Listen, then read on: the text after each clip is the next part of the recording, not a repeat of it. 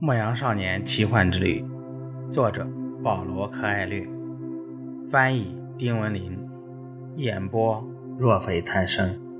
第八集。非洲真是太奇怪了，圣地亚哥心想。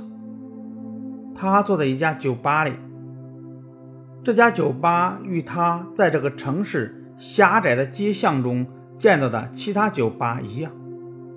有些人在抽巨大的烟袋，他们你一口我一口的传递。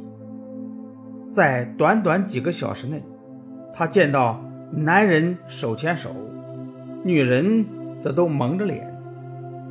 阿轰爬到高高的塔顶上去唱经的同时，所有人都跪在他周围，一头抢地。异教徒的玩意儿。圣地亚哥自言自语道：“小时候在家乡的教堂里，他总看到一尊圣地亚哥马塔摩罗斯的雕像，骑着白马，拔剑出鞘，脚下就是那些异教徒的形象。异教徒的目光都很阴险，男孩感到很不舒服，有一种可怕的孤独感。除此之外，因急于赶路。”他忘记了一个细节，一个重要的细节，那可能会是他拖延很久才能找到那批宝藏。这细节就是，在这个国家，所有的人都只讲阿拉伯语。酒吧老板走过来时，男孩指了指邻桌人点的饮料，那是一种苦涩的茶，而男孩更喜欢喝葡萄酒，但是。眼下他不应该关心喝什么饮料，而必须专心考虑一下宝藏以及如何获取宝藏。卖掉羊群之后，口袋里有钱了。男孩知道金钱是有魔力的，只要有了钱，谁都不会孤单。也许几天之后，他就到金字塔跟前了。一个佩戴纯金胸牌的老人，没有必要。为得到六只羊而撒谎。老人跟他谈起过预兆，在穿越海峡的途中，圣地亚哥曾考虑过预兆的事。是的，他知道老人说这话的意思。在安达卢西亚原野上的时候，他就已经习惯了观察大地和天空，据此判断必经之路上的各种状况。他知道什么鸟预示着附近有蛇。哪种灌木表明几公里之外有水源？这都是羊群教会他的。既然上帝把羊群引领的这么好，也一定会引领好人类。这样一想，男孩心里就坦然多了，茶也显得不那么苦了。你是谁？男孩正思考着，忽然听到一个人用西班牙语问道：“男孩。”大大的松了一口气，正想着征兆的事，就有人出现在他面前。你怎么会说西班牙语？圣地亚哥问。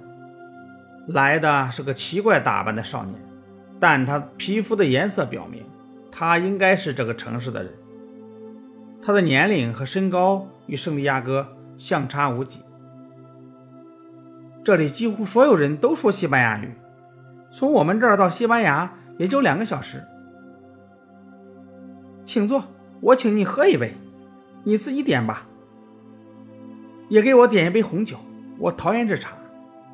男孩说：“这个国家没有红酒。”少年说：“教会不允许喝酒。”圣地亚哥告诉少年，他必须前往金字塔。他差点就说出财宝的事儿，但最终决定保守秘密。这阿拉伯人很可能会向他要一部分财宝，作为带他去金字塔的报酬。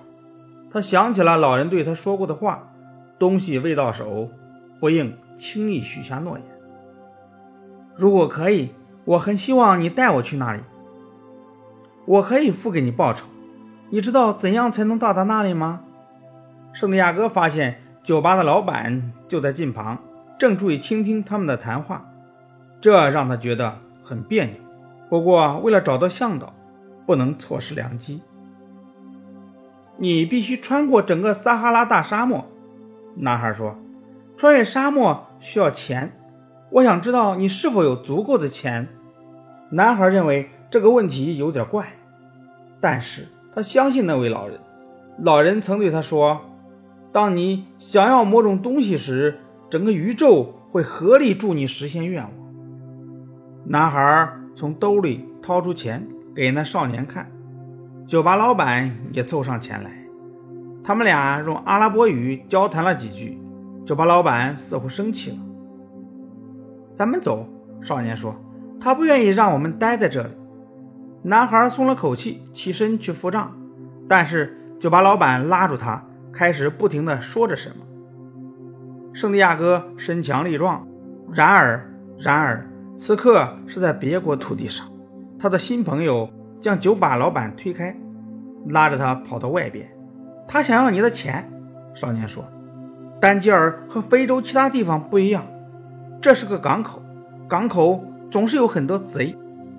男孩相信他的新朋友，因为少年在关键时刻帮了自己。男孩从兜里掏出钱来数了数，明天我们就能到达金字塔。那少年边把钱抓到自己手里，边说道：“不过我们需要买两头骆驼。”